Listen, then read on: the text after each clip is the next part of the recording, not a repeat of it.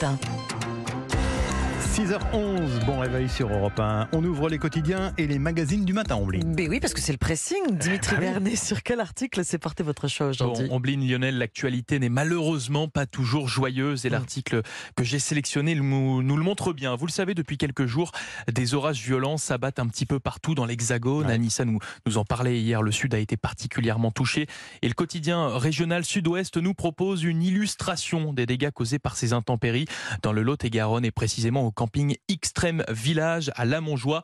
Un camping complètement ravagé. Les images sont impressionnantes. On y voit euh, des arbres à terre, des mobilhomes inondés au sol crevé, des jet skis à la dérive sur le plan d'eau avec de la boue partout, dans les cuisines, la salle de restaurant et les allées. Bref, vous l'aurez compris, ce camping a été complètement balayé au grand dam de son euh, propriétaire. Je suis au fond du seau, explique-t-il dépité dans cet article, puisque oui, dès le deuxième jour de l'été, son camping se retrouve déjà fermé et pour une durée indéterminée. Les dégâts sont colossaux. Il va donc falloir du temps pour euh, remettre sur pied tous les mobilhomes, les piscines ou encore réparer tout le matériel électrique. Et même si les assureurs vont couvrir une bonne partie de ces frais, ce propriétaire vient sûrement de dire adieu à toute la saison estivale. Il le dit d'ailleurs, hein, la saison est foutue. L'été qui est en plus la période où les campings font pratiquement la, la totalité de leur chiffre d'affaires de l'année. Vous vous en doutez, la désolation est donc très très grande pour ce propriétaire. Il a tout perdu en quelques minutes, d'autant que l'histoire se répète tristement pour lui, car il y a quelques années, il avait dû fermer son premier camping pour les mêmes raisons. Orage en Lot-et-Garonne ce matin, il n'y a plus rien, déclare ce propriétaire de camping. C'est un article à retrouver dans Sud-Ouest ce matin. Ombline, c'est à vous. Qu'est-ce que vous avez repéré, vous? Il s'appelle Harrison Ford, Clint Eastwood, Tom Cruise, Sylvester Stallone, âge moyen 77 ans. Mur pour la gloire à Hollywood, c'est le titre de cet article dans Madame Figaro, publicité vivante pour la réforme des retraites. Ils sont mûrs, mais toujours in, toujours plébiscités. Harrison Ford, au lieu de sa coulée douce au fond d'un rocking chair dans son ranch du Wyoming, écrit le magazine, reste sous les feux des projecteurs avec un nouvel Indiana Jones qui sortira en salle mercredi prochain. Le silver vaut de l'or et ils n'en finissent plus d'occuper l'écran. Harrison Ford donc, ouais. Allez, pas de moi, allez, de Madame Figaro. Sylvester Stallone, 76 ans, annonce le quatrième volet d'Expandable Unité Spéciale. Arnold Schwarzenegger, 75 ans, revient dans la série d'espionnage Fubar sur Netflix. Liam Neeson, 71 ans.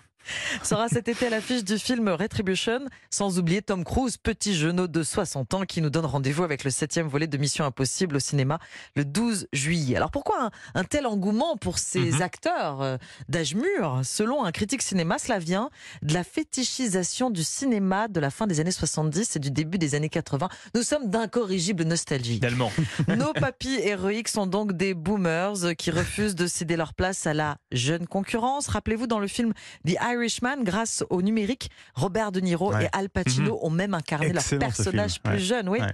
Al Pacino, 83 ans, il est à nouveau papa depuis peu. eh oui, c'est vrai. Voilà, c'est QFD. Des vétérans du box-office déjouent leur obsolescence dans Madame Figaro euh, en kiosque dès aujourd'hui. Lionel, on termine avec vous. Ah bah figurez-vous qu'il n'y a pas que dans le cinéma que les vieux ont la cote, dans, dans le rock aussi. Elton John, Bruce Springsteen, les Stones, Paul McCartney continuent de remplir les salles et les stades. Et ce soir, ce sont les Who qui se produiront à Paris La Défense Arena.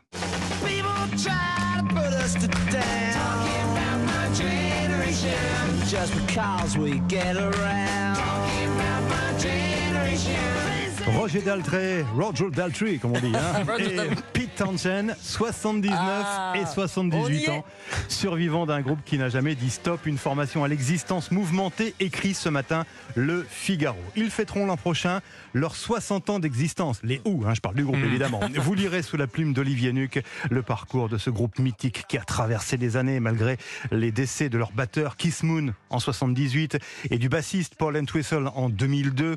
Pete Townshend raconte euh, dans l'article que la première fois qu'il a joué euh, à Paris, euh, le groupe donc, c'était en 1964 au Golf Drouot, figurez-vous, et il devait y avoir Allez, 20 personnes dans la salle, dit-il. il pensait à l'époque que, que la carrière des Who serait brève.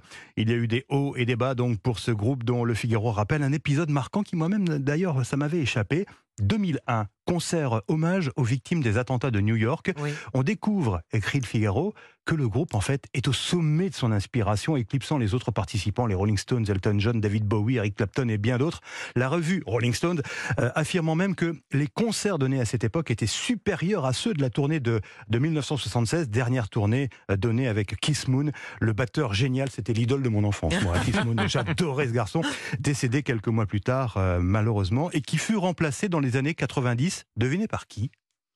Je- je- Zach Starkley. Et qui est Zach Starkley Le fils de Ringo Starr. Ah, d'accord. Le batteur des, des Beatles. Les gens dans les légendes. Ouais, la légende des légendes. Le groupe, les Who, le groupe qui n'a jamais dit stop, c'est à lire absolument ce matin dans les pages culture du Figaro. Et c'était à écouter tout le week-end. Merci Lionel, merci Dimitri. On referme le pressing. Je vous rappelle, puisqu'on parle du week-end, votre rendez-vous dimanche avec William Lémergie dans Balade en France. Vous découvrez les plus beaux sites de nos régions. On ira notamment ce week-end du côté de l'abbaye de Montmajour dans les Bouches du Rhône. Balade en France tous les dimanches de 11h à 12h30 sur Europe 1. À suivre la partie